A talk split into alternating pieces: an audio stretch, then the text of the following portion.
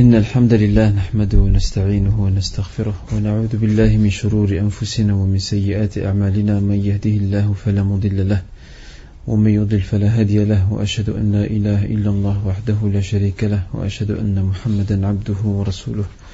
يا أيها الذين آمنوا اتقوا الله حق تقاته ولا تموتن إلا وأنتم مسلمون. يا أيها الناس اتقوا ربكم الذي خلقكم من نفس واحدة وخلق منها زوجها وبث منهما رجالا كثيرا ونساء واتقوا الله الذي تساءلون به والأرحام. إن الله كان عليكم رقيبا. يا أيها الذين آمنوا اتقوا الله وقولوا قولا سديدا. يصلح لكم أعمالكم ويغفر لكم ذنوبكم. ومن يطع الله ورسوله فقد فاز فوزا عظيما. أما بعد فإن أصدق الحديث كتاب الله عز وجل. وخير الهدي هدي محمد صلى الله عليه وآله وسلم شر الأمور محدثاتها وكل محدثة بدعة وكل بدعة ضلالة وكل ضلالة في النار Mes honorables frères et sœurs, assalamu alaikum wa rahmatullahi wa barakatuh. Nous revoici donc à notre cours de biographie prophétique, notre cours euh, hebdomadaire. Euh, comme prévu, nous avons aujourd'hui euh, entre guillemets un intervenant qui est le frère Mourad, qui va nous faire un petit exposé dont nous l'avons chargé, un exposé au sujet donc euh, du chef des hypocrites, Abdullah bin Obey. Alors, euh, il serait intéressant que notre frère Mourad s'installe, prenne place près de nous, pour qu'il puisse euh, nous parler de ce personnage. Barakallahu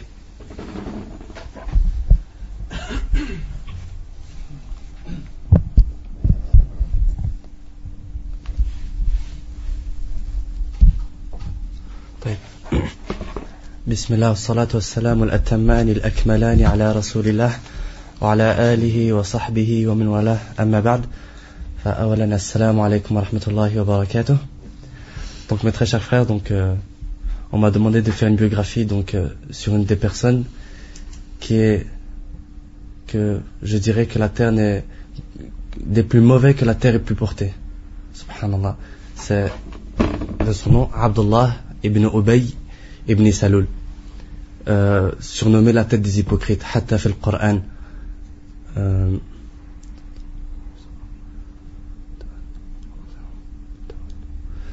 hatta fil Coran. Et il a été impliqué dans plusieurs euh, attaques contre le prophète salam, sur son honneur ou, euh, encore dans des propos mens- mens- mensongers comme on l'a vu dans les cours précédents. À vrai dire, c'est une personne qui ne mérite même pas de- à ce qu'on lui consacre une, une biographie. Mais à la donc vous aurez compris, c'est déjà un argument d'excuse que j'apporte, parce que j'ai pas vraiment beaucoup à apporter donc euh, de plus que le professeur.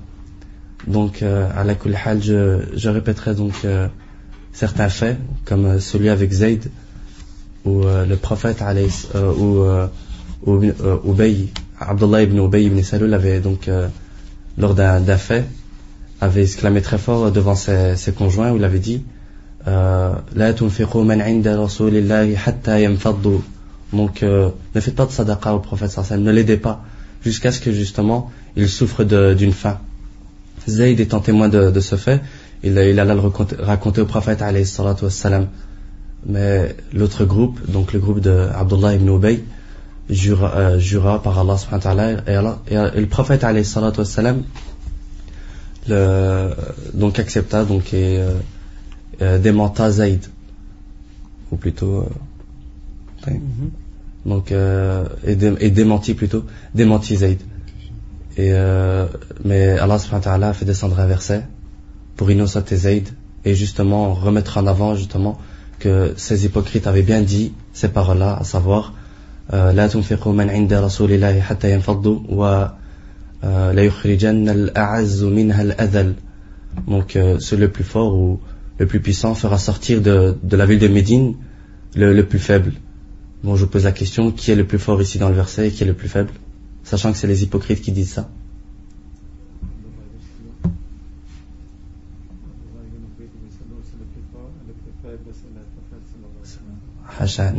C'est ce qu'il ce qu avait dit.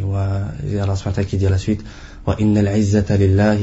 ولرسوله وللمؤمنين ولكن المنافقين لا يفقهون ليس كذلك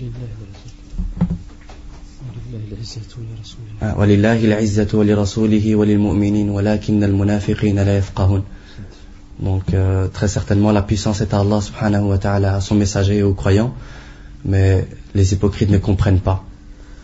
Euh, mais ce qui est le plus important, et le professeur l'a pas encore cité, justement c'est pour ça que je vais le, le précéder, c'est dans un hadith qui est rapporté dans le Bukhari ou Muslim, donc un hadith muttafaqun alayh. Donc euh, au plus, grand degré d'authenticité, enfin même s'il peut y avoir Ahmed. Enfin, le fils de Abdullah ibn Ubay ibn Salul s'appelait lui-même Abdullah. Donc il était Abdullah ibn Abdullah ibn Ubay ibn Salul. Et quand son père, euh, quand son père est mort, il vint chez le prophète sallallahu, alayhi wa sallam et lui demanda son khamis, donc son vêtement, pour justement euh, envelopper euh, le défunt, donc euh, le corps de Abdullah ibn Ubay ibn Salul. Et le prophète sallam accepta. Et puis le fils de Abdullah ibn Ubay lui demande au prophète sallam de prier sur son père. À votre avis, est-ce qu'il a prié dessus ou pas? Non, c'est ce qui est, c'est ce qui est étonnant. On croirait tous, on pense, on, on est tous tentés à penser, on est tous tentés à dire que le prophète sallallahu alayhi wa sallam ne va pas prier sur lui. Mais bien au contraire, il va prier. Hatta Omar qui va attraper le qamis du prophète alayhi salatu wa sallam et va lui dire Ya Rasulallah, est-ce que tu vas prier sur lui? Alors qu'il a dit kada wa kada, il a dit telle chose et telle chose, qu'il t'a attaqué à travers ton, honneur, tes femmes, devant les musulmans. Et le prophète et, et, Omar rapporte même un argument, il lui dit Allah t'a interdit de prier sur eux, de demander le pardon pour eux. Le prophète sallam de répliquer, il lui dit non, non, Allah m'a donné le choix. Il m'a dit que tu, que tu demandes pardon pour eux ou que tu ne demandes pas, Allah ne, leur pardonnera pas. Même si tu, tu, demandais pardon pour eux 70 fois. Donc il a le choix. Le prophète a considéré qu'il avait le choix. Et il pria pour lui. il dit même dans une, dans des versions, je crois rapportée par Muslim, il dit que Allah a mis la barre, un barème ou la limite à 70. Je, je, je, je, demanderai pardon plus. Plus qu'à 70. En espérant tout de même qu'il soit pardonné. Donc le prophète alayhi priera pour lui. Mais plus tard, dans le verset Wallahu ta'ala alam, le verset 80 de Surat al-Tawbah, Allah subhanahu wa ta'ala va l'interdire de prier sur les, sur les hypocrites, à jamais. Donc c'était le premier et le dernier. هذا وأقول قولي هذا وأستغفر الله لي ولكم والسلام عليكم ورحمة الله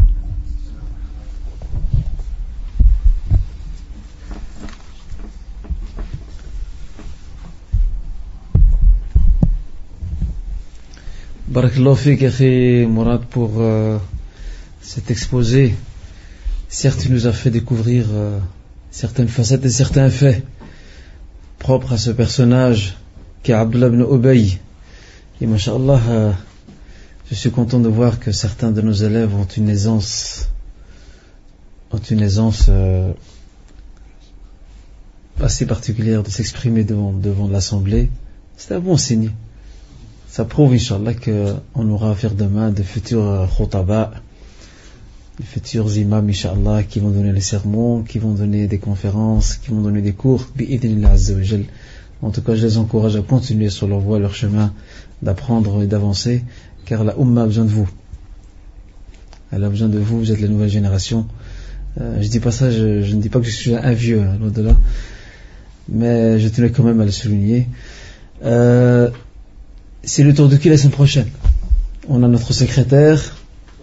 C'est Sohel, hein? Où est Sohel Il n'est pas venu aujourd'hui? Il est au sport?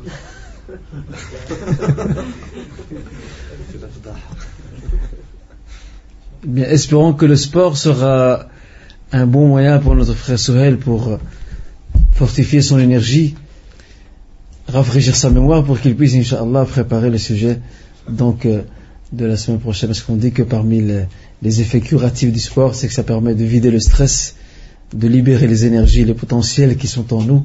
Et espérons, Inch'Allah. Tu le rappelleras hein, pour la semaine prochaine à Moussa. Hein. Et après, c'est Zakaria. Il y a quelqu'un d'autre qu'on avait désigné après Zakaria? Ou Abdillah? Il est absent. Il sera là, Inch'Allah, le jour de la rencontre. Hein. Nous avions la semaine dernière, mes honorables frères, parlé de cet événement dramatique qui a secoué Médine qui a secoué la communauté musulmane, qui a secoué la demeure prophétique, qui a secoué l'humanité dans son entièreté. Cet événement douloureux, cet événement tragique, cet, événement dramatique n'est autre, comme vous le savez, comme nous l'avons vu ensemble la semaine dernière, l'événement de la calomnie.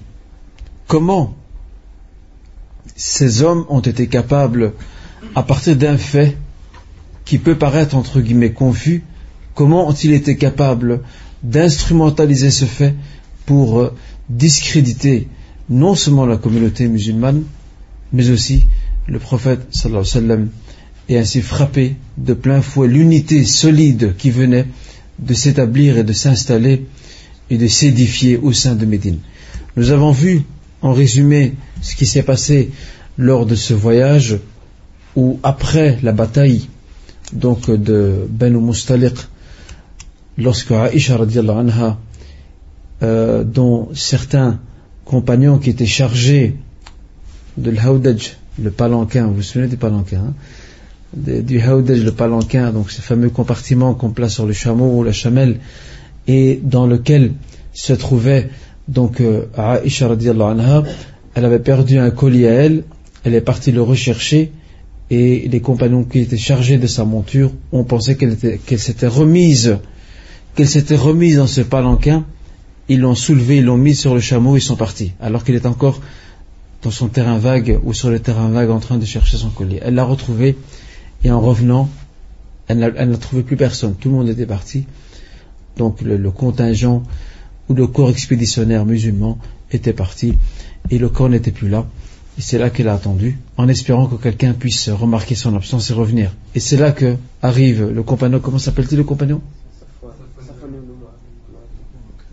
Safwan Hassan, Safwan ibn Mu'attal al-Sulami, Safwan ibn Mu'attal al-Sulami, qui euh, avait tardé pour certaines affaires, et lorsqu'il arrive, il voit une femme, il voit l'ombre, la, la silhouette d'une femme, et lorsqu'il s'approche, qu'est-ce qu'il remarque, qu'est-ce qu'il constate? À son grand dame, il constate, il découvre que c'est Aïcha. Aïcha, il l'a connu déjà avant, avant que le hijab ne soit imposé. Et Aïcha, lorsqu'elle a vu ce compagnon qui a fait marche arrière, qui a dit euh, Inna lillahi wa inna ilayhi parce qu'il était surpris de voir l'épouse du prophète, toute seule, dans, cet, dans cet emplacement. Elle a directement, directement couverte, et elle a couvert son visage également. Et donc, euh, tout ce qu'il a fait, geste de bravoure et de générosité, il est descendu de sa monture, il a laissé monter, et il a pris, il a pris, qu'est-ce qu'il a saisi? Les rênes. Il a saisi les rênes donc de la bête et l'a conduit afin qu'elle puisse donc rejoindre son mari, son époux, mais aussi donc euh, le camp expéditionnaire. Et on a vu ce qui s'est passé après, comment les hypocrites ont exploité cet événement pour accuser d'une façon calomnieuse, accuser Aisha anha de s'être retrouvée avec un homme étranger. Et il y a trois petits points, vous avez compris. Et le prophète a été très fortement affligé par ce fait pendant un mois. Il ne recevait plus de, il ne recevait plus de, de, de révélation. Donc il ne sait pas ce qui se passe exactement.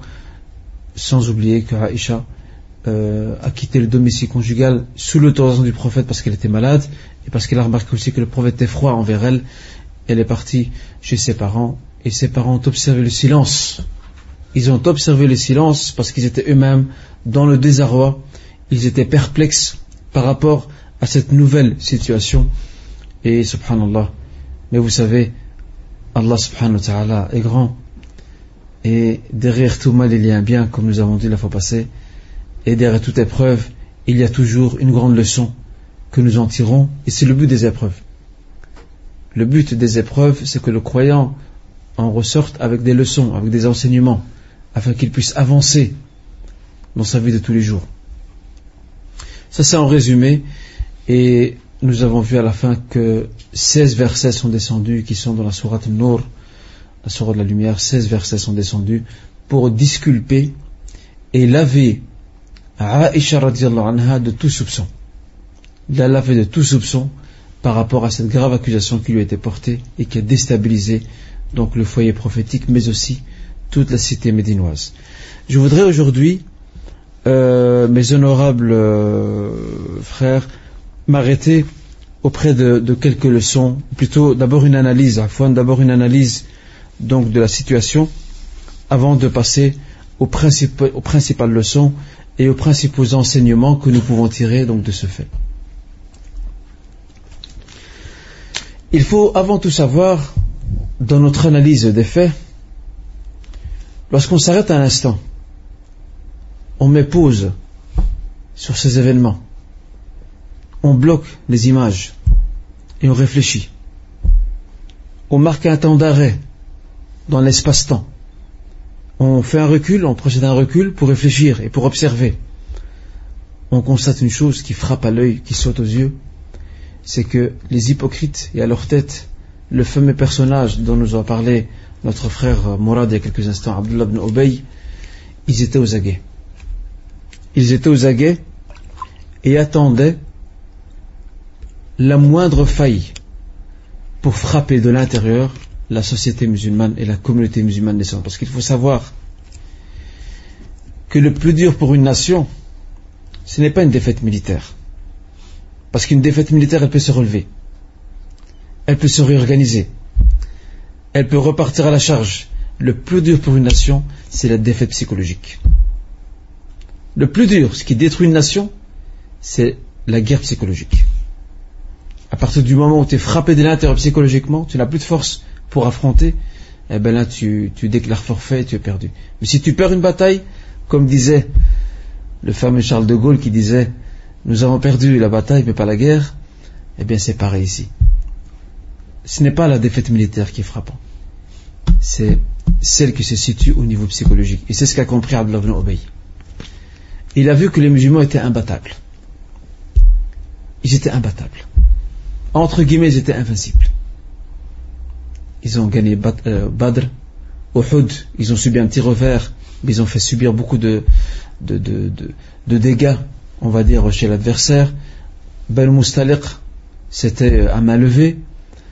Alors lorsqu'ils ont vu tout cela, ils ont compris que la meilleure manière de, de frapper la communauté musulmane puissante de l'intérieur, de la déstabiliser, de la secouer, c'est de saisir un événement qui sera pour eux la carte dont ils vont user pour semer la zizanie et quelque part la désunion.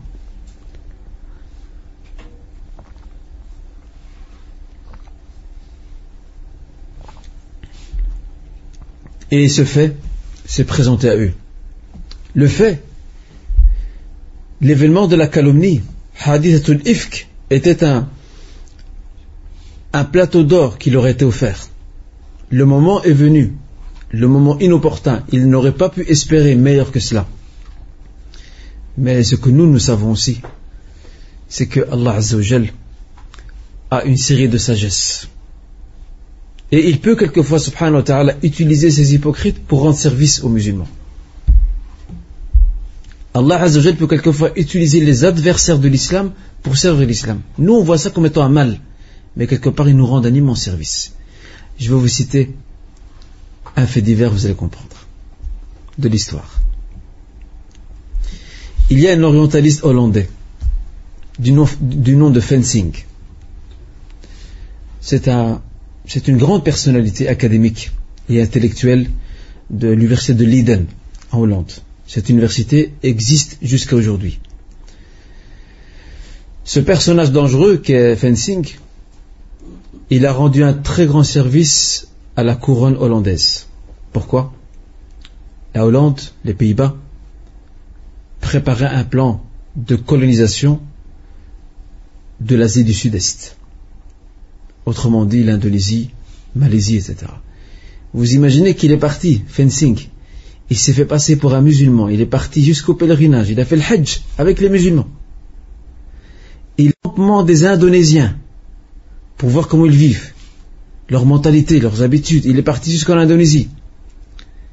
Il a galéré. Il a vécu avec les gens du peuple. Il a réuni toutes les informations et il est revenu. En Hollande, aux Pays-Bas, il a fait son rapport. Dans son rapport détaillé, l'armée hollandaise, l'armée impériale, va savoir comment attaquer ce qu'ils appellent leur ennemi et comment frapper là où l'adversaire ne les attend pas. Autrement dit, exploiter les points faibles. Fencing, pour continuer, Fencing, qui était euh, professeur dans, cette, éminente université euh, hollandaise, donc de, de Leiden, il préparait avec des, collaborateurs de différents pays européens, tous orientalistes, il préparait un livre, un lexique, un index, un dictionnaire des traditions prophétiques. Et ils ont travaillé dessus pendant 40 ans. 40 ans. Ils ont passé au peigne fin. Et le, le savait parler l'arabe mieux que moi-même et mieux que vous-même. Il a appris l'anglais arabe, il l'a maîtrisé parfaitement. Il n'a pas de problème. Et lui et ses, ses collaborateurs, d'autres professeurs universitaires, orientalistes également, ont passé au peigne fin neuf livres de hadith. Et c'est des encyclopédies. Hein. Bukhari, Muslim, Abu Dawood, Tirmidhi, Nasa'i, Ibn Majah, euh, al-Hakim, Muslim, Imam Ahmad. Ils ont passé au peigne fin. Et ils ont travaillé pour mettre en place ce dictionnaire qui va leur servir à eux pour combattre l'islam. Pour soi-disant chercher les failles chez les musulmans. Et ils ont fait un travail fantastique et formidable. Et ce dictionnaire, ce dictionnaire leur a échappé de leurs mains. Il s'est retrouvé chez les musulmans. Sans que les musulmans ne se cassent la tête, sans qu'ils ne se prennent la tête, ils leur ont offert un, cadeau et un gâteau sur un plateau d'or. Ce livre, il est ici. Montre-le, Mourad. Il est ici, il est présent ici. Il va vous le montrer, euh, Mourad. Aujourd'hui, dans les sciences du hadith, pour les chercheurs contemporains, ce livre est une référence. Parce qu'il est bien travaillé. Eux, c'est un outil pour eux. C'était pour personne d'autre. C'était pour eux. Et donc, vu que c'est un outil pour eux, ils doivent le parfaire. Comme ça, après, ils vont s'amuser à euh, chercher, entre guillemets, la petite bête dans les traditions prophétiques. Mon cher, tu vas porter tous les tomes. Regardez, voilà, c'est celui-ci.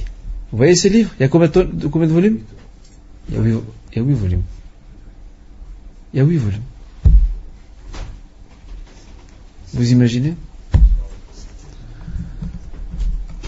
C'est un immense travail fait.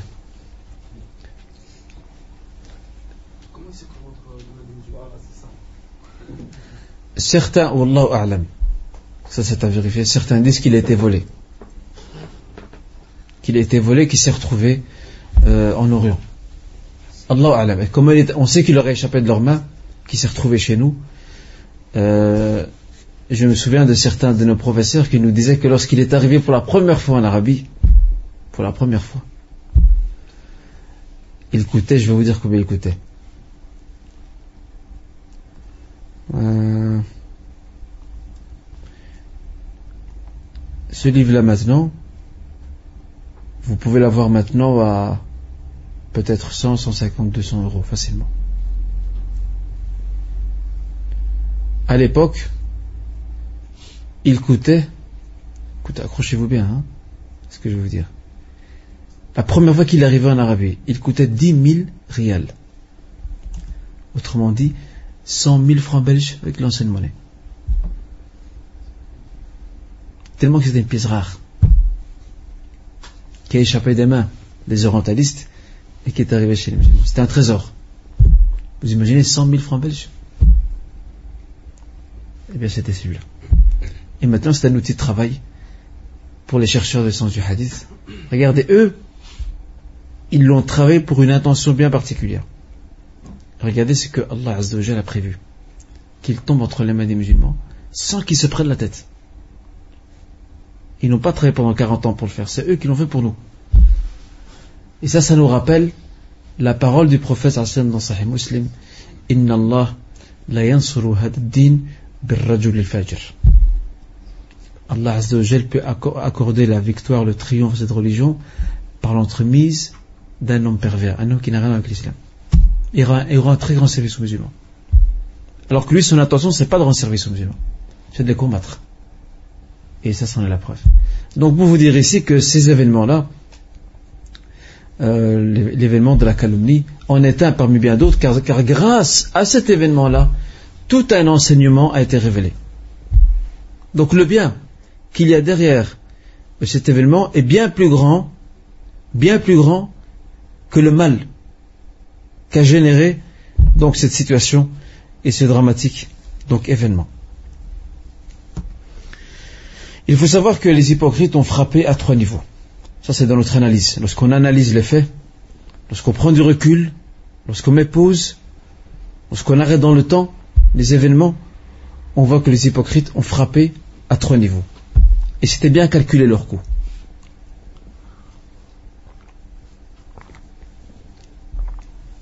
Le premier niveau, et tous les trois sont sensibles, le premier niveau, c'est celui de la demeure prophétique, le centre de commandement. Si tu veux abattre ton adversaire, tu dois abattre le chef. Et tout le groupe se décompose. Mais ici, la différence c'est qu'il existe un prophète. Donc il est protégé par Allah subhanahu wa Ils peuvent faire ce qu'ils veulent. Malgré tout, ça a quand même égratigné, ça a quand même blessé, ça a chamboulé, ça a déstabilisé la société musulmane. Le deuxième niveau, sensible aussi, c'est la demeure d'Abu Bakr. Abu Bakr, le fidèle ami et l'ami intime du prophète sallam était placé par tous les musulmans de Médine sur un piédestal. Il a eu l'honneur de faire tout le voyage de l'immigration avec le prophète sallam. Il a partagé toute la galère, toutes les souffrances du voyage, tous les risques du voyage en compagnie du prophète Mohammed sallallahu alayhi wa sallam. Donc c'est aussi une référence. Et c'était le bras droit du prophète. Ce n'est pas pour rien qu'il est devenu après calife. Que tout le monde s'est réuni de façon consensuelle pour lui reconnaître le droit à la succession à la tête de la communauté après la mort du prophète Mohammed sallallahu alayhi wa sallam. Vous voyez comment c'est sensible? On frappe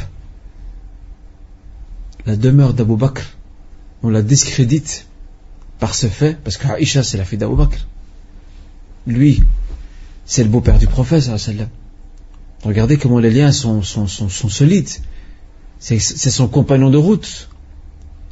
C'est son ami intime, c'est son confident et c'est son bras droit aussi. Et le troisième niveau, qui n'est pas des moindres, c'est l'unité interne de la communauté. La communauté maintenant, elle est consolidée, elle est solide.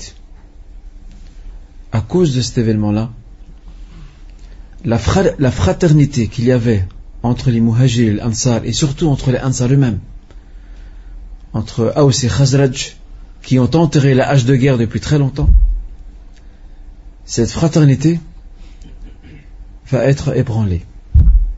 Elle va être déstabilisée à cause de ce fait. Alors vous voyez comment les hypocrites on frappait très fort, en pensant que le vent allait faire le reste, mais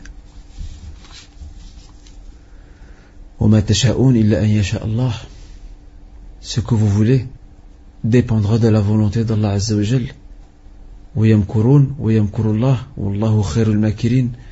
Vous complotez et Allah Azza wa Jal, à contresens, développe son stratagème et le sien est beaucoup plus fort, subhanahu wa ta'ala, que celui des hommes, parce que Dieu maîtrise le temps, alors que l'homme, lui, ne le maîtrise pas.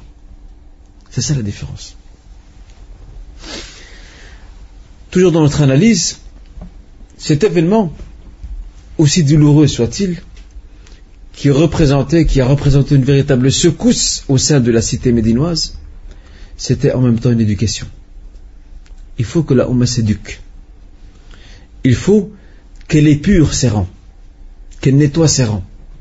Il faut qu'apparaisse au grand jour qui est dans son camp et qui est contre elle? Parce que les musulmans, à Médine, s'étaient laissés leurrer par le beau langage des hypocrites. Malgré la descente des versets qui mettent en garde contre les hypocrites, certains musulmans, par naïveté, par euh, bonne foi, étaient toujours sensibles aux belles paroles des hypocrites. Mais cet événement-là va mettre à nu ces gens-là il va mettre à nu, surtout va mettre, va découvrir ou va soulever le couvercle quant au fond de leur pensée, le fond de leur cœur, qui est ô combien mauvais.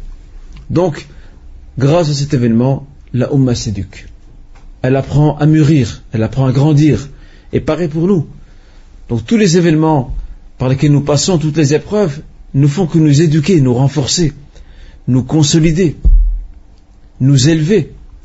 Elles nous aident à mourir, à apprendre. Souvent, je vous ai souvent dit que ce n'est qu'en trébuchant qu'un enfant apprend à marcher. C'est pas du jour au lendemain qu'un enfant s'est levé et qu'il a commencé à courir. Il s'est levé, il est tombé, il s'est blessé, il s'est frappé la tête, il a fait un culbute. Et puis petit à petit, il a commencé à marcher correctement. Il s'est fait des bleus. Et après ça, il a pris son chemin. Pareil. Il faut que la Ummah, il faut que la nation, il faut que la communauté subisse des revers, subisse des épreuves, ainsi que l'individu aussi, afin qu'il grandisse. Mais une condition. C'est qu'il tire des leçons. Parce que s'il répète les mêmes erreurs, c'est qu'il n'a rien compris. C'est très important ça. C'est qu'il n'a rien compris. Donc faites attention à ça. Et le fait, le fait ici, que cette épreuve tombe à ce moment-là, ce n'est pas non plus un hasard. C'est tracé dans le destin, dans l'espace-temps, qui pour Allah n'a rien du tout, mais qui pour nous est très large, et en même temps, ça permet de développer le côté humain du prophète sallallahu alayhi wa. Ça développe le côté humain du prophète sallallahu alayhi wa. Autrement dit, il doit leur montrer le fait que pendant un mois, si on va y revenir dans les leçons, le fait que, le fait que pendant un mois, il n'y a pas de révélation, quelque part entre guillemets, le prophète est un peu livré à lui-même. Et je vous dirais, il est livré à sa personne humaine. Afin que la Ummah apprenne à prendre du recul, apprenne que demain, il n'y aura plus de révélation. Maintenant il, maintenant, il est là, il est avec vous. La révélation va descendre un jour ou l'autre. Mais demain, il ne sera plus là. Qu'allez-vous faire? Regardez. Le développement du côté humain chez le prophète sallam pour enseigner aux compagnons que demain vous devez apprendre à vous débrouiller tout seul, selon des règles qu'on va vous fixer. Ben, ici, idem. Donc c'était un examen afin que le prophète sallam, dans son côté humain, puisse servir d'exemple aux siens, à ses semblables, à ses fidèles, à ses disciples, à ses compagnons, qui à leur tour demain, ils se rappelleront comment était le prophète sallam sans la révélation, et eux aussi agiront de la sorte. Alors je m'arrête un instant. Lorsque le prophète sallallahu a appris les faits, comment a-t-il réagi? Est-ce qu'il était battre Aïcha, comme nous l'aurait fait aujourd'hui? Ou bien il a, marqué un temps d'arrêt, il a pris du recul, il a mis une certaine distance pour bien réfléchir, pour euh, analyser la chose d'une façon rationnelle et calme et sereine? C'est vous qui avez la réponse, dites-moi.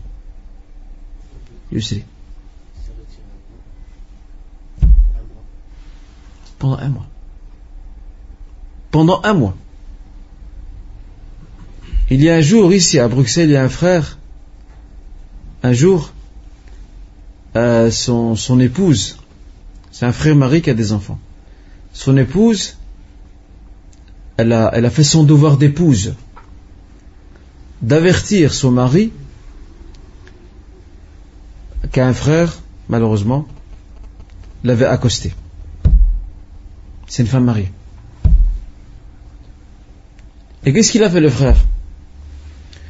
Au lieu de gérer la situation d'une façon sereine, il a frappé sa femme. Mais qu'est-ce qu'elle a dans l'histoire? C'est elle qui vient chez toi, c'est pas toi qui as découvert en flagrant délit ce qui lui arrive. Et encore même frapper, c'est pas la solution. Et des surcroît, c'est pas pour ça qu'on opte pour gérer une situation. Eh bien, dès qu'elle lui a dit ça, il l'a frappé. Allah, pourquoi Regardez ça, c'est réagir à vif. Ou réagir sur le vif. Eh bien, ici, ce fait nous apprend à réagir avec sérénité, avec sang-froid, avoir la tête sur les épaules, avoir l'esprit lucide. Et ce n'est que dans la lucidité qu'on apprend à gérer correctement les événements. Pas dans la précipitation, pas dans l'excès de zèle, Parce que lorsqu'on va trop vite, on fait des erreurs. Et on regrette. Mais lorsqu'on va doucement, mais sûrement, et qu'on analyse chaque chose, après ça on sort avec un résultat. Et c'est ce qui est arrivé ici. Le prophète sallam n'a pas précipité les choses. Il n'a pas divorcé sa femme. Il l'a pas renvoyé chez, ses parents en disant voilà tu n'es plus digne d'être mon épouse suite à ce fait. Non.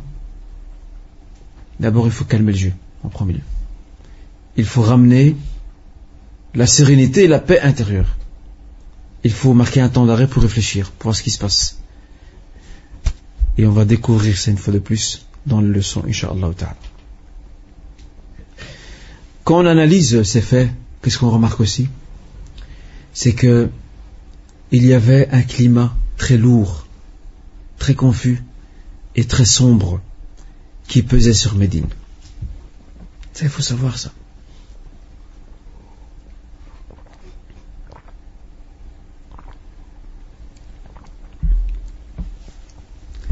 Pour reprendre l'expression de certains,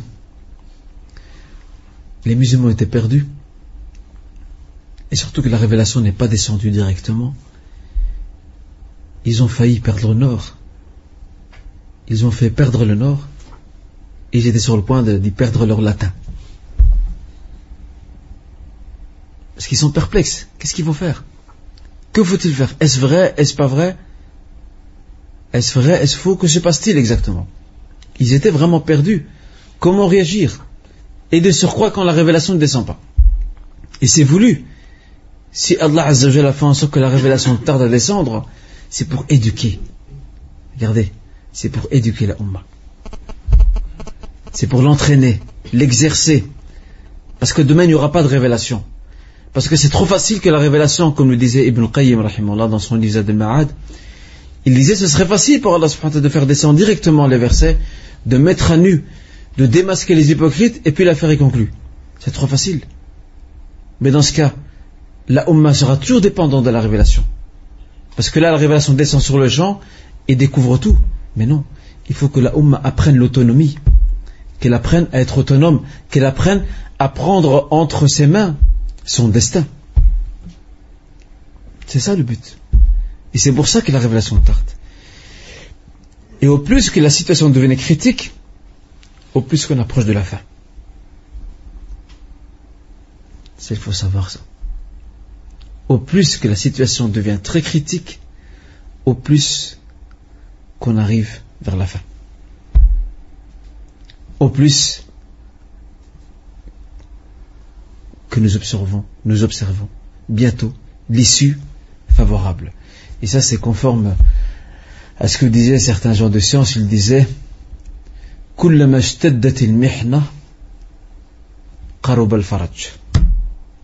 Au plus que l'épreuve devient dure, au plus qu'elle est insupportable, au plus qu'on s'approche de la fin de cette épreuve. Au plus qu'il fait sombre, au plus qu'on est bientôt au petit matin. Le ciel va bientôt se dégager, ces nuages vont se dissiper et on verra un peu plus clair. Ben pareil ici ça devenait de plus en plus dur. Les jours qui passent ressemblaient à des années. Chaque jour, un mois. Un mois, on dirait que ça ressemblait à des années. Tellement que c'était dur, c'était lourd. C'était vraiment un climat de plomb. Une chape de plomb qui s'abattait sur la cité médinoise. Et regardez à la fin.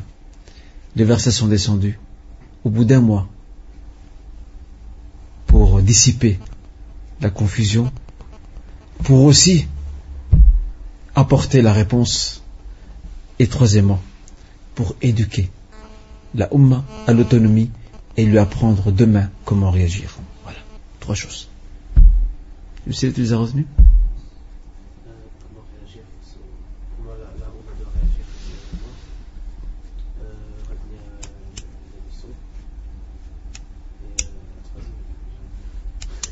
Carrière, très bien.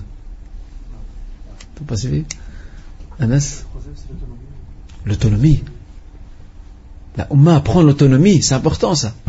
Et même nous aujourd'hui, c'est ce qui nous manque aujourd'hui.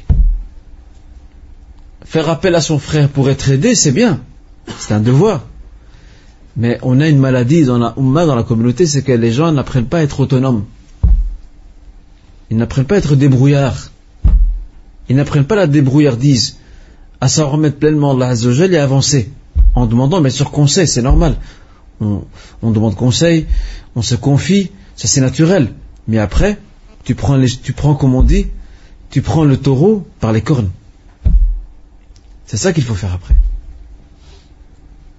Moi je vois juste euh, chez nous euh, au centre islamique à la grande mosquée quand je vois les couples, les frères, les sœurs qui viennent nous, revoir constamment au point qu'on est obligé de mettre entre guillemets sur le règlement. Il y en a qui venaient une dizaine de fois, ils venaient nous voir pour le même problème. Je te reçois une fois, deux fois, à la limite trois fois. Mais après, je ne sais plus, je sais plus rien faire. Je t'ai dit ce qu'il y avait à faire. À toi après de prendre les choses en main et d'avancer. Ils sont trop dépendants. Ils pensent que vous avez toutes les solutions entre vos mains. Je n'ai pas toutes les solutions entre mes mains. Je peux t'aider dans la mesure du possible, mais l'effort principal viendra de toi. Et avant tout, bien sûr, d'Allah subhanahu wa ta'ala. Subhanallah, c'est ça que nous, on n'a pas compris. Et c'est pour ça que notre personnalité, notre, notre personnalité vacille. On n'a pas une personnalité forte, solide. On est des êtres humains. Je ne dis pas qu'on doit avoir un bouclier de fer. On est des êtres humains. On peut avoir des moments de faiblesse. On peut fléchir. On a besoin que quelqu'un, que quelqu'un puisse nous booster. Comme il arrivait à l'époque du prophète, Lorsque l'un d'entre eux avait un malaise ou qu'il était un peu démoralisé, venez le voir. Et il ressortait. Vous savez, il avait la dose euh, de la journée ou de la semaine. Il suffit de voir le compagnon euh. Sa meilleure joie, sa meilleure joie, le meilleur moment de sa journée, c'est lorsqu'il croisait le prophète dans la rue. Le sourire. C'est tout. Ses batteries sont remplies directement. Ses batteries sont chargées. C'est bon, il peut, y aller. On a besoin de ça. Mais, en même temps, à côté de ça, il faut apprendre absolument, il faut s'éduquer à l'autonomie. Il faut se dire, je dois apprendre à me débrouiller. Et pareil pour ceux qui, sont, euh, qui, qui, ne sont pas encore mariés, qui vivent avec euh, leurs parents, même système. Tu ne dois pas te dire mes parents c'est tout pour moi. Oui, c'est tout pour toi, après Allah Azzawajal. Mais il faut apprendre à être débrouillard aussi. Il faut apprendre à, avancer dans la vie. C'est ça que c'est ça qu'on retire aussi de, de, ces, événements-là, surtout du retard de, de la descente de la révélation qui va trancher dans cette affaire épineuse eh bien, apprenons à intégrer dans notre personnalité, dans notre éducation tous les jours, l'autonomie. Maintenant, je vous le dis, c'est facile de le dire maintenant quand il n'y a rien. Mais demain, on va voir. Lorsque l'un d'entre nous sera éprouvé par une épreuve ou un malheur, comment allons-nous réagir? Je vous rappelle, demander conseil, c'est bien. Se confier à quelqu'un, c'est bien. S'en remettre à Allah en premier lieu, c'est ce qui est demandé. Mais après cela, être autonome ne pas trop dépendre des autres. Et je vous l'avais vu d'ailleurs lorsqu'on a parlé de l'immigration. C'est un, tempérament d'aimer quoi La fierté. Mais pas la fierté euh, dans le sens d'orgueil ou vanité. Non, la fierté, c'est-à-dire qu'il ne veut pas être dépendant de quelqu'un d'autre. Abdurrahman ibn Aouf, le compagnon médinois, lui propose de tout partager avec lui, il ne veut pas. Non pas parce qu'il ne l'aime pas, ou parce qu'il n'a pas confiance dans ce qu'il va lui donner, non. Mais il préfère être autonome il n'a pas être dépendant de quelqu'un.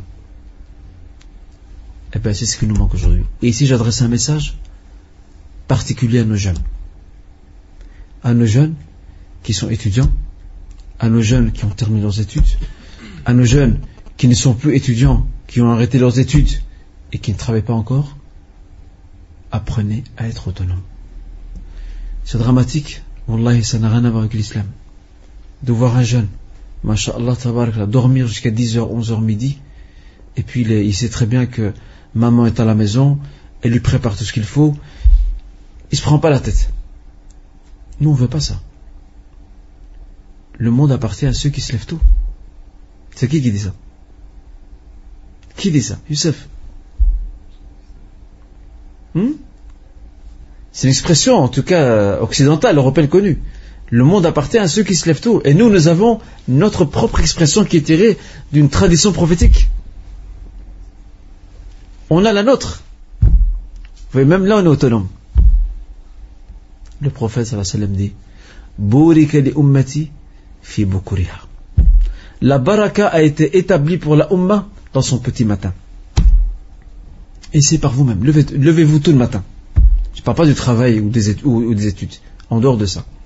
Levez-vous tout le matin et voyez tout le temps qui reste à votre disposition. Mais celui qui se lève vers midi, une heure, qu'est-ce qu'il lui reste? Et le comble, c'est qu'il se lève à midi, une heure et puis retourne dormir l'après-midi. que je fais la sieste. Ça ne te suffit pas de ce que tu as dormi euh, la nuit, plus la matinée, c'est pas suffisant C'est dramatique. Eh bien, regardez ce que nous avons perdu comme ingrédients fondamentaux et nécessaires pour notre éducation. L'autonomie. Apprendre à se débrouiller. Prendre les choses en main. Et c'est pour cette raison d'ailleurs que le prophète sallallahu alayhi wa sallam a désigné, lors de la bataille de, de, de Tabouk, il a désigné Oussama ibn Zayd à la tête de la troupe. Alors qu'Oussama ibn Zayd n'avait que 17-18 ans. C'était le plus jeune. Avec lui, il y avait Abu Bakr, il y avait Omar, il y avait des grands, des géants avec lui. Des grosses pointures. Il l'a désigné lui le plus jeune pour l'entraîner, pour l'exercer, ce qu'il assume des responsabilités. C'est comme ça. Il ne faut pas attendre le signal des parents pour commencer à avancer. Il faut dès maintenant apprendre à se débrouiller, à être autonome et à avancer. J'espère que le message est passé et ça fait partie de notre personnalité musulmane. D'accord? Donc, euh, ces versets vont descendre et bien entendu, ils vont être, ils vont être assez explicites quant à la manière d'agir et de réagir face à ces événements. Et c'est ainsi que la Ummah a appris pendant un mois elle a appris à s'éduquer en toute autonomie par rapport à la révélation. La révélation n'est pas encore descendue. Elle a appris à s'éduquer. Elle a appris à réagir. Et elle a pris exemple sur un seul homme. Le prophète sallallahu alayhi wa sallam. Le prophète sallallahu alayhi wa sallam, il n'a ni accusé Aïcha, il n'a pas blanchi non plus. Il est resté neutre. Il ne s'est pas prononcé tout simplement. Et ça, c'est une attitude qu'on doit avoir dans par rapport à pas mal de situations, par rapport à de nombreuses questions auxquelles nous sommes confrontés. Aujourd'hui, subhanallah, c'est avec une facilité déconcertante qu'il y a chez les jeunes de dire ça c'est halal, ça c'est haram. Ils sont tous mouftis. Tous mouftis. Masha'Allah, on a l'honneur, ici à Bruxelles, Masha'Allah, d'avoir euh, des légions de mouftis. Partout. Une facilité à répondre aux questions. Au lieu de, dire je ne sais pas, il faut voir, il faut réfléchir, il faut revoir. Non, directement. Il répond à tout bout de champ. Et j'ai pas envie de vous rappeler l'histoire de Khun Vous la connaissez, Khun Il y en a qui la connaissent pas. Qui ne connaît pas l'histoire de Khun lève la main. Ah, quand même, hein il y a, une, je vais pas dire une majorité, mais il y a pratiquement ex là dans le groupe. Hein. c'est quoi les de Khun Comme ça, vous allez voir. C'était un personnage euh, qui répondait à toutes les questions d'une façon très rapide. Il n'a pas un instant de, de, réflexion ou de réserve. Il répond directement. Et il avait deux amis. Et ces deux amis disaient, mais il est bizarre notre ami comment il a fait? Où il a appris pour répondre si rapidement? Alors ils ont décidé de le tester. Ils ont inventé entre eux, donc les deux amis, ils ont inventé un mot qui n'existe dans aucun dictionnaire arabe. Aucun. C'est le mot khunfushar. Et ils sont venus le voir. Ils sont venus le voir. Ils ont dit voilà, écoute, on a, on a une question. Mon ami et moi-même, on n'arrive pas à s'entendre sur la définition du mot Fushar. Je vous rappelle, le mot n'existe pas dans la arabe. Et il veut le tester, voir qu'est-ce qu'il va dire. Et machallah, cet homme répond à tout. Dans tous les domaines, il répond. Il nous dit voilà, que signifie Fushar Il lui dit Fushar, bien sûr. Fushar, c'est une plante qui pousse au Yémen. Et les chamelles, les chamelles viennent donc manger cette plante, et ça permet de, fructifier leur lait. Et le poète dit d'ailleurs, regardez, il a, même le dalil, la preuve, le dalil il a, même la preuve, l'argument. Voilà. Donc, euh, mon cœur a été nourri par votre amour, tout comme le lait de la chamelle a été nourri par Khunfushar, donc cette plante et il a continué à citer d'autres références il en a dans sa poche un tel a dit, un tel a dit, et il est arrivé au prophète sallallahu alayhi wa sallam en disant, le prophète sallallahu alayhi wa sallam a dit, il a dit, stop, arrête-toi. T'as menti sur tout cela, ne mens pas sur le prophète sallallahu alayhi wa sallam. Et depuis lors, ils l'ont surnommé Mufti Khunfushar. Comme ça, vous connaissez l'histoire. Eh bien, c'est dramatique de voir qu'on s'avance trop vite dans beaucoup de questions, dans beaucoup de problèmes, dans beaucoup d'événements, alors qu'on est souvent appelé à la prudence.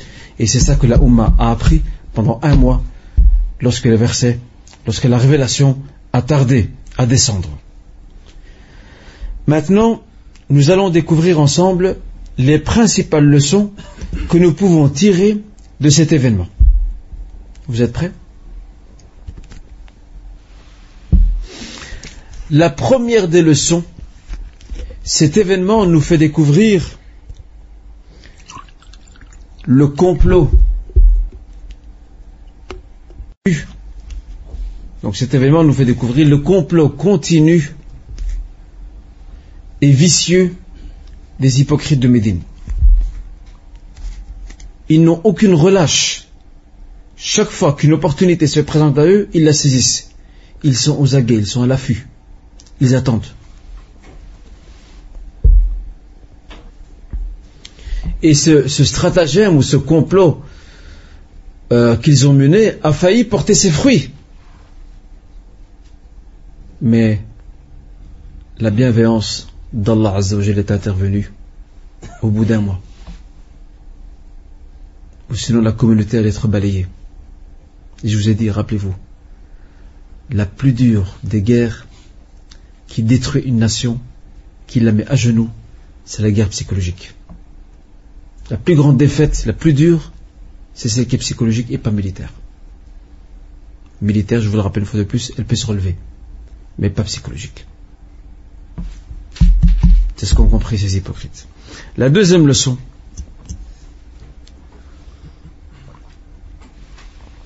le besoin qu'a la de subir des examens.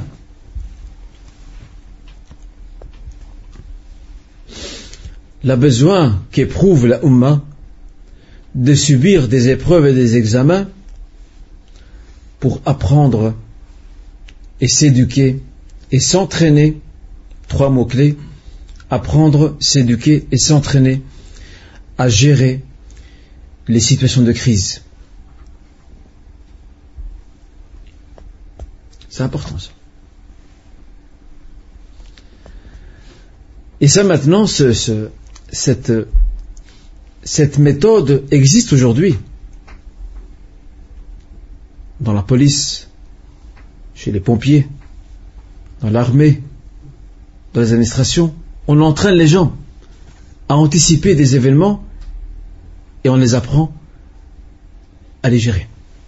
Ce qu'on appelle la gestion des conflits ou la gestion des crises. je vais vous donner un exemple. Et c'est ce qui fait défaut à beaucoup de nos pays musulmans. C'est cet art que maîtrisent les Occidentaux et que nous, nous avons à la base et qu'on a appris à travers le, récit de la calomnie. Gérer les situations de crise. Comment les gérer? Comment faire en sorte que le bateau reste stable, qu'il ne coule pas? Les Occidentaux aujourd'hui maîtrisent ça à merveille. Ils s'entraînent à ça. Que ce soit le monde médiatique, que ce soit les forces de police, les pompiers, l'armée, ils doivent anticiper, ils font des entraînements, ils essaient de prévoir toute situation afin de savoir comment parer à la situation et comment réagir. Nous, ça nous manque énormément. Je vous donner un exemple d'un fait divers. Le Soudan. Le Soudan, l'année dernière, a été frappé par euh, de terribles inondations qui ont ravagé des villages, qui ont détruit des plantations. Et le, aux grandes dames le pays n'a aucun plan, n'a prévu aucun plan pour réagir à la crise. On improvise. On n'a pas assez de matériel. On ne sait pas comment il faut faire. Mais ici, en Europe, lorsqu'il y a les incendies, dans les forêts, regardez tout ce qu'ils déploient. Regardez ce qu'ils organisent. Ce sont des plans, c'est des entraînements. Même dans les écoles, vous êtes passé par ça. Est-ce qu'il n'y a pas des essais dans les écoles par, rapport à l'incendie? On entraîne les élèves comment sortir rapidement, etc. Eh bien, la gestion de crise, la gestion des conflits, on l'apprend à travers le récit de la calomnie. Ça, c'est une grande leçon. Et la Oumma a besoin de ça pour qu'elle Dieu, pour qu'elle apprenne comment réagir. Parce que nous sommes malheureusement, malheureusement, nous sommes, nous ne sommes plus la communauté de l'action. Faites attention à ce que je vais dire. Nous ne sommes malheureusement plus la communauté de l'action. Nous sommes la communauté de la réaction. On n'agit pas, on réagit. On attend que ça nous tombe dessus et c'est là qu'on réagit. Il faut être, il faut être préventif. Il faut être préventif et vigilant à l'avance. Et bien sûr, ce qui nous dépasse, c'est entre les mains d'Allah Azzawajal. Ça, on n'y est pour rien. Est-ce que vous remarquez pas avec moi qu'on a perdu beaucoup de choses? On a perdu. L'Occident, il maîtrise ça maintenant. Et nous, on a ça chez nous. On l'a perdu. On a tout à, à peu près. Et c'est ce qu'on doit changer. Tu as un commerce, tu as une société, tu as un projet, tu dois faire le maximum. Pour être prévisible, pour être préventif, tu dois prendre le maximum de précautions. Après, ce qui te dépasse, c'est entre les mains d'Allah Azzawajal. Ben nous, on ne fait pas ça aujourd'hui. Des frères veulent faire un projet ensemble, on est frères en Dieu, on s'aime en Dieu, ainsi dit. Un mois plus tard, ils se détestent en Dieu. au bout d'un mois. Et j'ai aidé des frères à, enfin, j'ai suivi des frères dans certains de leurs projets, c'est une catastrophe. Je leur ai dit dès le début, tout projet, il faut mettre par écrit, primo. Toutes vos réunions, il faut les mettre par écrit.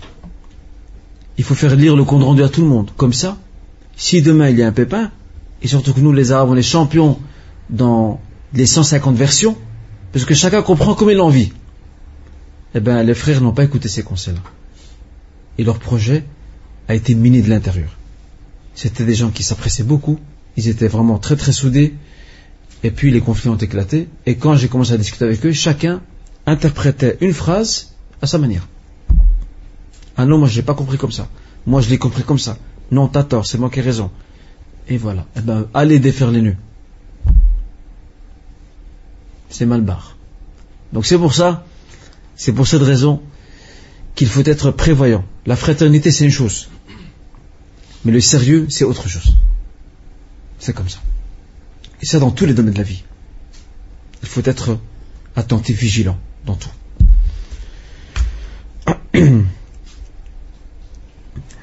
Euh, une autre leçon qu'on tire euh, de, cet événement, de la calomnie, c'est le retard de la descente de la révélation pendant un mois afin de créer ou de renforcer plutôt chez le prophète sallallahu alayhi wa mais aussi chez ses compagnons, de renforcer en eux ce qu'on appelle le statut de la servitude, al-ubudiyya, de se rappeler qu'on est faible, qu'on a besoin d'aide, on a besoin d'aide d'Allah Azzawajal,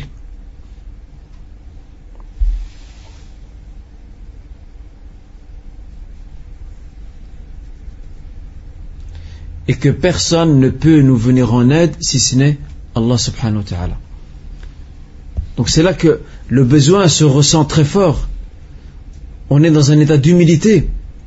C'est comme le malade qui souffre énormément qui n'attend qu'une chose, c'est le remède. Et ce remède, il sait que personne ne peut le lui donner. Ni le médecin, ni le médicament. C'est Allah qui le donne à qui il veut. Mais Allah Azzawajal crée les facteurs nécessaires qui conduisent vers la guérison. Idem pour ici.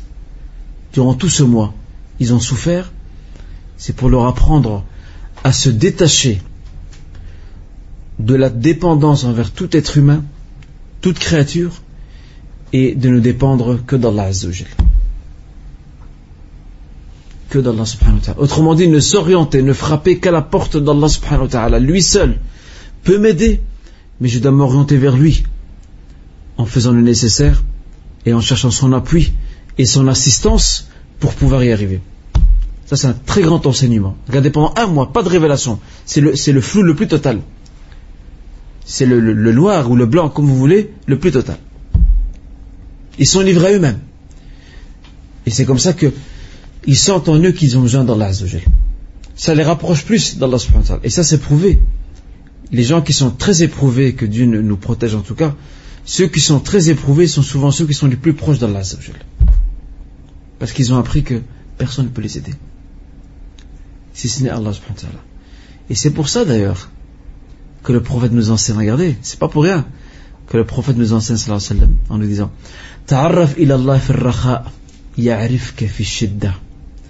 Apprends à connaître ton Créateur subhanahu wa ta'ala dans les moments d'aisance, il se rappellera de toi dans les moments difficiles. Parce que quand tout va bien, on oublie les invocations, on, on, bâcle nos prières, euh, on oublie le dhikr, l'istighfar, mais par contre, quand on est dans une épreuve, dans un malheur, dans une maladie, dans une souffrance, c'est là que du coup qu'on se rappelle Allah subhanahu wa ta'ala, qu'on essaie de se rapprocher de lui. Eh bien, le chanceux parmi nous, c'est celui qui, même dans les moments aisés, se rappelle tout le temps d'Allah Azzawajal, et encore plus durant les moments, les moments difficiles. Eh bien, pareil ici. Ça a rapproché les croyants, ça a créé de la dépendance entre les croyants, le prophète alors sallallahu alayhi wa sallam, et Allah Azzawajal, et ainsi donc le degré de servitude qui est le degré le plus élevé de la foi, le plus noble de la foi, al-ubudi al-ibada, concrétisé. Là, ils ont su qu'il n'y a qu'Allah subhanahu wa ta'ala qui peut les libérer de cette épreuve, personne d'autre. Et en même temps, dans le retard de la révélation, ça vous peut aussi mettre dans vos notes, dans le retard de la révélation, il était question de donner le temps nécessaire à l'analyse de la situation. Parce que quand tout est sous tension, on ne voit pas très clair. Mais quand on prend du recul et qu'on réfléchit, là on voit plus clair. C'est comme ça. Et c'est pour ça le conseil qu'on doit se donner à nous tous et toutes, c'est de ne jamais réagir sur le vif. Il faut jamais réagir à chaud, jamais réagir à chaud par rapport à une situation, parce qu'on fait plus de dégâts qu'autre chose. Il faut attendre qu'on se calme, qu'on retrouve son sang-froid, sa sérénité, et après ça, on essaye de remédier à la situation. Pareil ici. Et en même temps, dans le retard de la révélation, la foi des croyants s'est renforcée, leur confiance en Allah Azzawajal n'a jamais été ébranlée, mais à côté de cela, les hypocrites n'ont ramassé qu'humiliation, honte, mépris, et plus que cela, les croyants ont pu, et c'est ce qu'on a dit là, tout à l'heure dans l'analyse, les croyants ont pu euh, découvrir le fond de leurs pensées et de leurs âmes, et qui n'est que haine, orgueil, et aussi manigance et complot.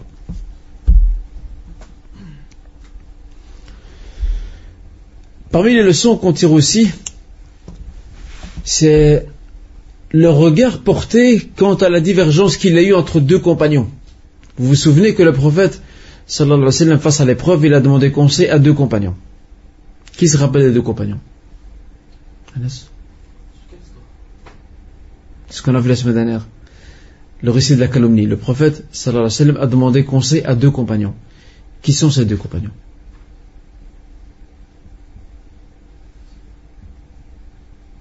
Vous vous rappelez plus? Qui sont les deux compagnons à qui le prophète sallallahu alayhi wa sallam a demandé conseil? On a vu ça la semaine dernière. Ali et Oussama ibn Zayd. On n'a pas dit ça ici? Vous êtes sûr Revoyez vos notes, Inch'Allah. On le rappelle quand même. Ali et Oussama ibn Zayd. Il a demandé conseil à Ali et Oussama ibn Zayd par rapport à ces faits, à ce fait, à cet événement. Et le conseil donné par les deux compagnons était différent. Ali ibn Abi Talib a dit au prophète sallam libère ton épouse, divorce-la. Comme ça tu te libères toi aussi du doute, de la confusion et du souci. C'est, attention, il ne faut pas croire, il ne faut pas comprendre à travers cette parole, à travers ce conseil, que Ali ibn Abi Talib accusait Aïcha. Loin de là. C'est faux. Il n'accusait pas Aïcha. Mais dans la confusion, il a voulu lui dire tu la libères, comme ça tu, écartes le doute une fois pour toutes. Et si elle est innocente, ben, alhamdulillah, si elle n'a pas, elle aura des comptes à rendre à son Seigneur. Oussama ibn Zayd, qui est plus jeune que Ali, lui, il était plus sage. Il a dit, surtout, garde-la avec toi. On ne connaît d'elle que du bien. On connaît sa piété, on connaît sa moralité, il n'est pas question. Deux points de vue tout à fait différents. Et bien sûr, le prophète a opté pour le point de vue de Oussama ibn parce qu'il correspond un peu à la réalité. Et ce qu'a dit Ali ibn Abi Talib, c'est un ijtihad, c'est un effort effort d'interprétation de, de l'événement, du fait, comment sortir de ce problème. Mais le prophète sallallahu alayhi wa sallam ne peut pas oublier Aïcha. Qui est Aïcha? Sa personnalité, sa piété, sa droiture, sa vertu.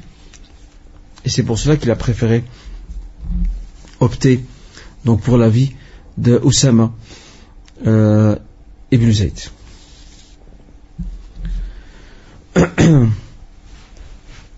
Dans le verset 16 de la Sourate la Lumière, beaucoup de musulmans, beaucoup de musulmans, lorsqu'ils ont appris lorsqu'ils ont appris cet événement, ils ont tous répété la même expression.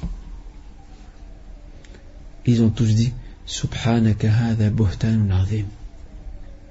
Subhanaka hadha buhtanun azim. Que tu sois purifié, Ya Rabbi. Que tu sois purifié. Ceci est un grand mensonge, est une immense calomnie. Regardez. Il n'y a pas encore de réponse de la révélation, mais beaucoup de musulmans à Médine en fait, ils se sont déjà forgés une opinion.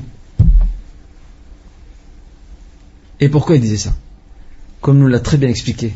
Je rappelle, c'est le verset 16 de la sourate La, la Lumière, sourate Comme nous l'a très bien expliqué Ibn al-Qayyim, rahimahullah, dans son livre Zad al-Ma'ad, il a très bien expliqué ça.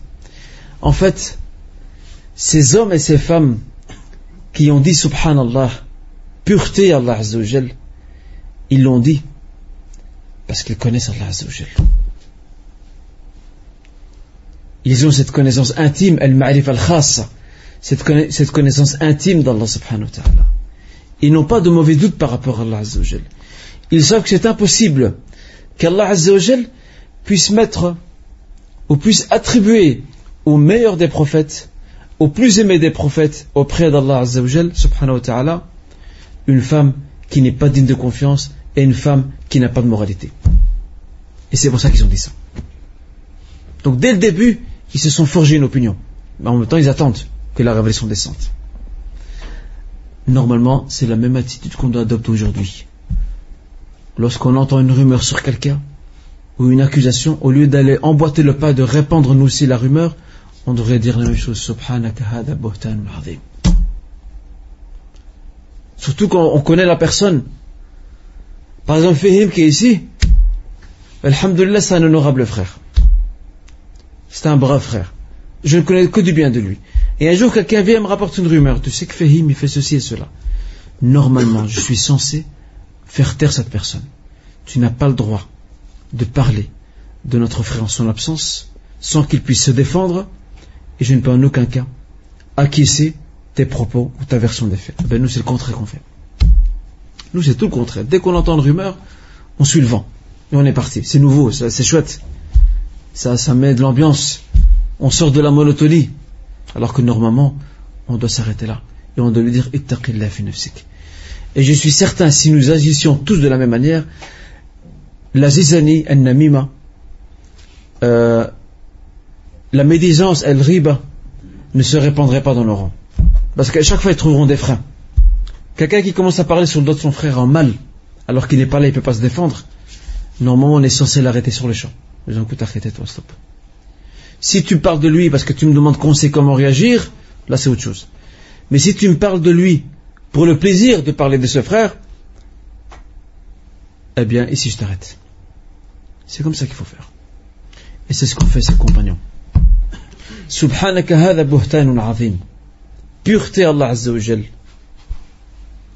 Ceci est un grand mensonge, est une immense calomnie. Autrement dit, dès le début, ils ont mis un frein à leur passion, ils ont mis un frein au penchant humain naturel qui est de tendre l'oreille aux rumeurs. Et surtout chez nous. Surtout chez nous les Maghrébins, le téléphone arabe, je l'ai toujours dit, il marche très bien. Il n'est raccordé aucun réseau.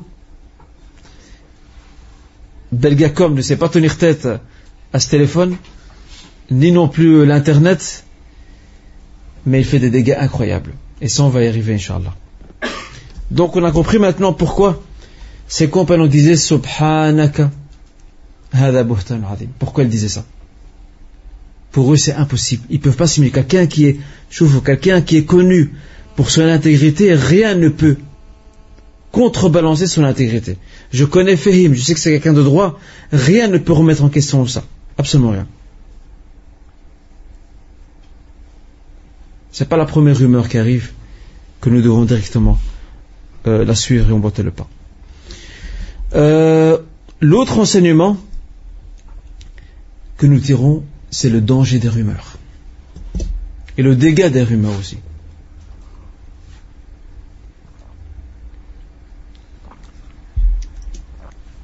Le dégât et le danger des rumeurs et comment l'islam nous enseigne la manière de réagir face à ces rumeurs. On apprend ça dans ces versets, dans ces 16 versets descendus, il faut y rajouter d'autres versets, entre autres ceux que nous retrouvons dans la sourate, euh, la sourate al-Hujurat, la sourate les appartements, où Allah Azzawajal nous enseigne l'éthique relationnelle afin de savoir comment réagir face à une série d'événements. Et maintenant, je vais vous résumer l'enseignement de l'islam par rapport à la manière de gérer les rumeurs, les ragots, le commérage, etc. La première des choses qu'il faut avoir, c'est un cœur sain. Si on vient te parler de quelqu'un, tu dois garder ton cœur sain et ne pas faire de ton cœur un récipient qui se remplit avec le premier liquide qu'on verse dedans. Sadr, le cœur saint. Très important. Et c'est ce qu'on tire aussi de ce qu'on a dit juste maintenant. Subhanaka hada buhtanun azim. Regardez, le cœur saint, c'est impossible. Aïcha, impossible qu'elle fasse ça. Le cœur saint. Mais celui qui a le, cœur malade, comme les hypocrites, eux, ils en profitent pour lâcher encore plus la rumeur. L'autre enseignement, euh, l'autre enseignement que nous tirons par rapport à la manière de gérer les rumeurs et la manière de parer aussi aux rumeurs, vérifier l'information avant de la répondre.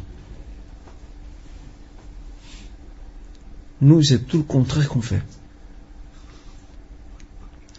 Nous sommes des courtiers qui diffusons l'information en nous rajoutant un petit détail en plus, un petit commentaire à droite, une ablation à gauche, et puis on lâche l'information.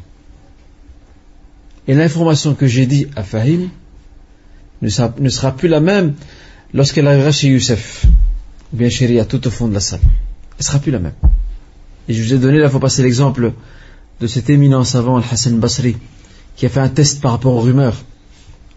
Il a inventé une histoire et l'a raconté aux siens, à Bagdad, pour voir un peu comment les gens réagissent.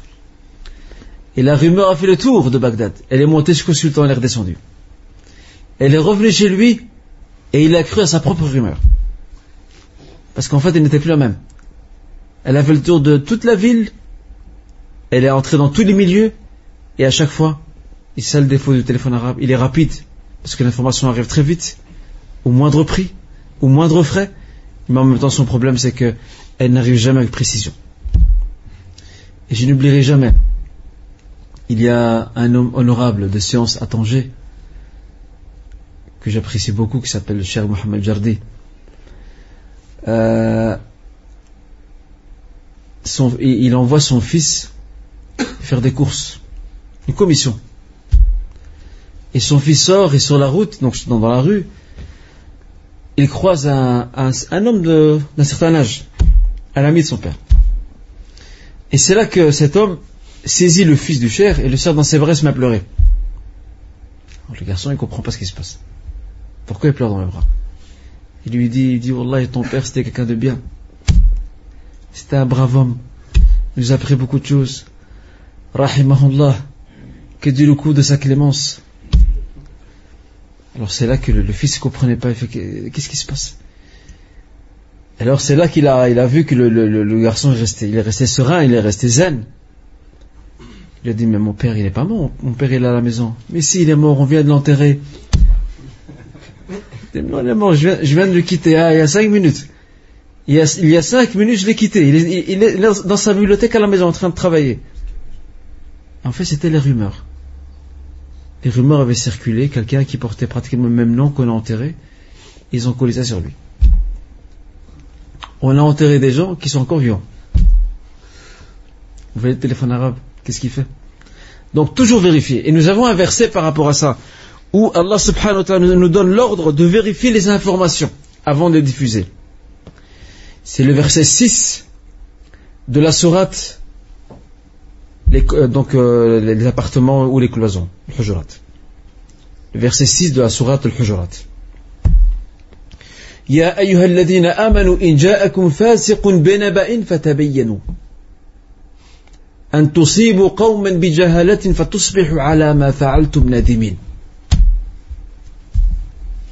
يا أيها الذين آمنوا ô vous les croyants إن جاءكم فاسق بنبأ فتبينوا Oh, vous les croyants, si quelqu'un de pervers qui n'est pas connu quant à sa moralité vous rapporte une information, vérifiez-la.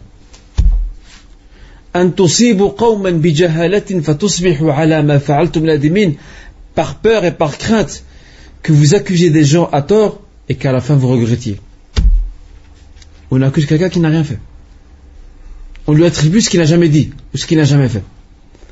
Très important de vérifier, de vérifier l'information.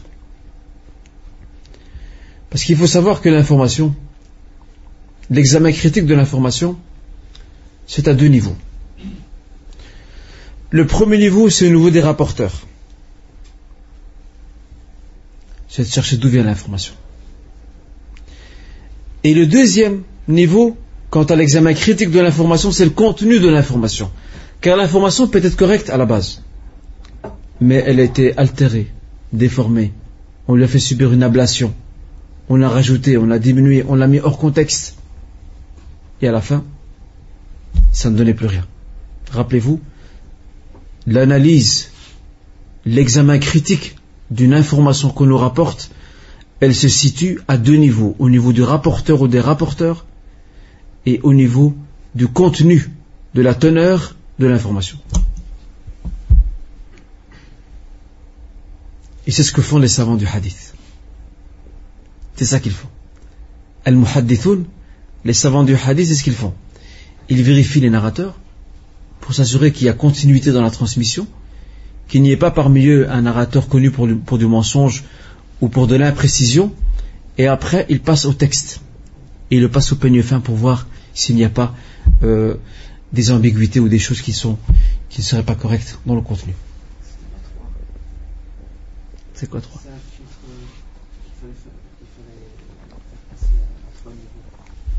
Ça c'est, ça c'est le récit ça de, qui s'est passé à Bagdad. En fait, notre frère Yusri nous parle de, d'un fait qui s'est passé à Bagdad, je le cite en passant. C'est que il y avait un singe à Bagdad, Bagdad, et un homme est venu lui apporter une information. Et il lui a dit, attends, avant que tu me donnes ton information. Et c'était quelqu'un qui aimait bien répandre la rumeur. C'était un plaisir, parce qu'il n'avait rien à faire. C'est connu celui qui n'a rien à faire, et eh bien il se trouve euh, une occupation. L'occupation, c'est de répandre des informations, des, rumeurs, de parler sur dos des gens, la médisance, et, j'en passe des meilleurs. Mais celui qui est très occupé, il n'aura pas le temps pour ça. Alors il lui a dit avant, donc cet homme sage lui a dit avant de me donner ton information, il faut que tu la soumettes à une grille, ou un filtre, à trois filtres. Vas-y, c'est quoi les filtres? Le premier des filtres, l'as-tu entendu toi-même? C'est le premier des filtres. Le deuxième des filtres, cette information que tu me rapportes. Qui est-il d'utile dans cette information? Qu'est-ce qu'elle te rapporte à toi et à moi? Et le troisième, c'est quoi le troisième? Troisième filtre.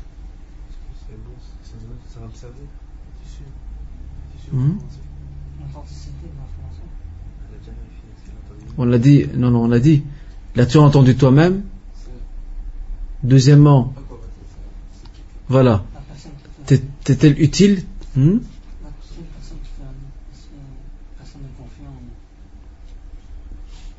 Ça, on l'a dit déjà. Dans le premier. L'as-tu entendu toi-même Moi, j'ai un trou de mémoire pour le troisième. On l'a dit, l'as-tu entendu toi-même euh, cette information est-elle utile à transmettre Et un troisième filtre. Est-ce qu'il est vis-à-vis cette personne qu'il était bon de savoir ça vis-à-vis de la personne Est-ce que c'est quelque chose de bon On va vérifier ça. Celui qui trouve.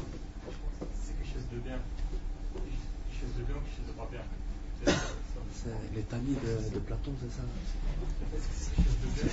uh -huh.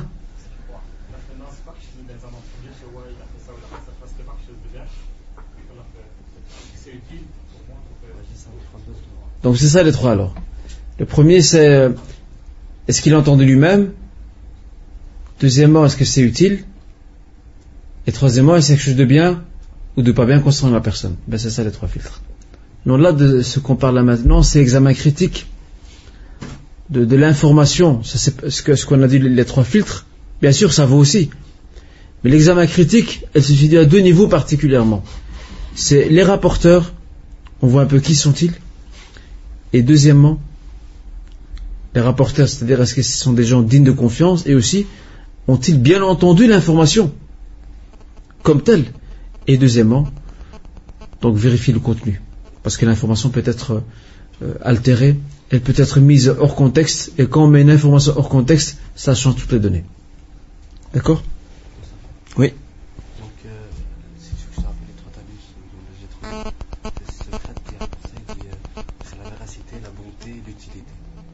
la véracité, la bonté, l'utilité. La véracité, donc, donc vérifier.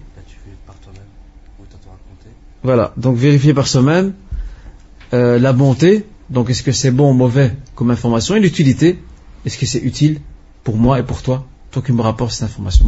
fait pour la précision. Très bien. Et c'est qui qui a rapporté ça?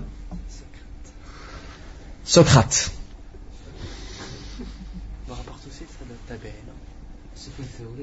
Mais on rapporte ça de, mais on, ne donne pas le nom de quelqu'un de sage à l'époque euh, des Abbassides en Irak. Hmm? Mais Socrate est venu, bien avant. Hein. Socrate en arabe, il est venu bien avant euh, les sciences musulmanes. Hein. Fais une recherche. Ah ben c'est bien, tu vas, faire une recherche sur Socrate. c'est bien, c'est une bonne idée. Tu nous fais la biographie de Socrate pour, euh, pour la prochaine fois, Inch'Allah vu que, en arabe, hein, vu que tu nous as donné une, une, une, biographie courte, mais assez claire, alhamdulillah, de Abdullah ibn Ubay, tu nous ferais, la Socrate. Marque-le dans ton carnet. Le secrétaire, il est là, il rate rien. Hmm? Ok, tu nous fais. Je suis obligé d'apporter des hadiths. Tu parles de lui. Euh... voilà, exactement. Personnage spécial pour toi. Donc euh, ça, ce sont les, principales étapes par lesquelles on passe. Aussi parmi les grandes, les grandes leçons que l'on tire, c'est subhanallah la force de foi de Aïcha. Quwwatul iman. Quwwatul iman Aïcha radiyallahu anha. À la fin, lorsque ses parents lui ont dit Qumi sa mère lui dit Qumi ila Rasulullah lève-toi pour remercier le prophète il a dit La aqumu ila Rasulullah wa la ahmadu illa Allah. Regardez. Alors que son mari l'a mis, à, l'a distance. Elle aurait pu se lever et lui embrasser la tête. Par rapport à la descente de ce verset et le remercier pour la confiance. La force de la foi, at-tawhid, l'unicité qui est en elle, lui a appris, elle, sort d'une bonne école, de celle du prophète sallam, qu'elle n'a pas à remercier les êtres humains. Elle sait déjà la confiance en elle, elle sait qu'elle est innocente. Et deuxièmement, elle ne remercie qu'Allah Azzawajal. Regardez, elle dit, je ne me lève pas pour lui. C'est son mari. C'est le prophète sallam. Et je ne remercierai la Ahmadu illallah. Et je ne remercie qu'Allah subhanahu wa ta'ala. Regardez la force de personnalité. C'était une femme formidable, Aïcha. Elle avait une forte personnalité. Elle avait du caractère. Elle avait du poids. Elle était mature, malgré son jeune âge. Elle était sereine. Et elle savait parler aussi. Elle ne se tait pas. Ah non, là, le silence, je ne connaît pas de silence. Un jour, lorsque lorsqu'un groupe de, juifs de Médine sont passés près du prophète, qu'est-ce qu'ils lui ont dit? Le prophète est assis avec Aïcha. D'une façon vicieuse, ils lui ont dit Assalamu alaik. Pas Assalamu alaik, Assalamu alaik, que la mort te frappe. Et Aïcha était impulsif. Elle leur a dit Wa alaykum assalamu Que la mort vous revienne et la malédiction aussi. Et s'est les insulter. Et le prophète lui a pris non Aïcha. C'est pas comme ça qu'il faut réagir.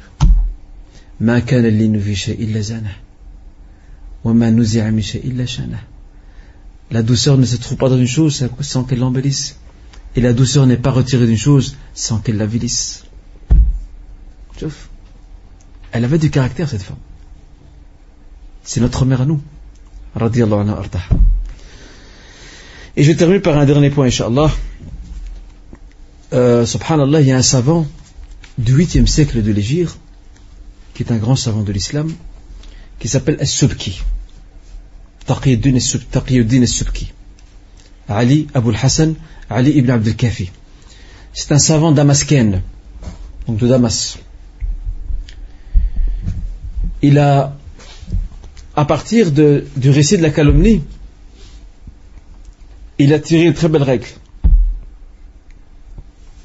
Il a dit toute personne qui s'en prend à Aïcha, qui s'en prend à la moralité de Aïcha, à sa piété, à son intégrité, ou qui l'insulte, il sort de l'islam. Il dit pour deux raisons. La première raison, des versets tout entiers sont descendus des sept cieux pour la blanchir de tout soupçon et la disculper. Donc elle a un témoignage divin inscrit dans le Coran que nous lisons jusqu'à la fin des temps et que nous lirons jusqu'à la fin des temps. Et la deuxième chose, il dit, c'est l'épouse du prophète, S'en prendre à elle, c'est s'en prendre au prophète. C'est comme si on disait au prophète, tu as fait un mauvais choix. Tu as, tu as pris une femme qui n'a pas de moralité. Et ça, c'est impossible. Et c'est impossible qu'Allah Azzawajal permette et laisse son messager, nous, ça peut nous arriver à nous, mais pas au messager c'est impossible qu'Allah subhanahu wa ta'ala laisse son messager épouser une femme qui n'a pas de moralité. C'est impossible. Regardez, quelle sagesse de la part de cet homme de science. À partir de ce, fait-là, il a tiré le jugement, le statut de celui qui insulte Aïcha, qui s'en prend à elle et qui la dénigre. Il sort de l'islam. Donc c'est rien. Et c'est ici que s'arrête le cours, Inch'Allah. Et nous nous voyons la semaine prochaine.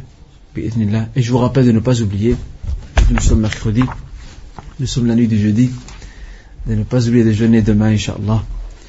Demain et vendredi, ou bien vendredi samedi, parce que vendredi c'est le jour de Ashura. Et Ashura, celui qui jeûne Ashura, et ceux qui jeûnent un jour avant, ou en plus un jour après, eh bien, une année passée, les péchés d'une année passée lui sont expiés. Voilà, et on se voit la semaine prochaine, Inch'Allah. Salam alaikum. Salam alaikum.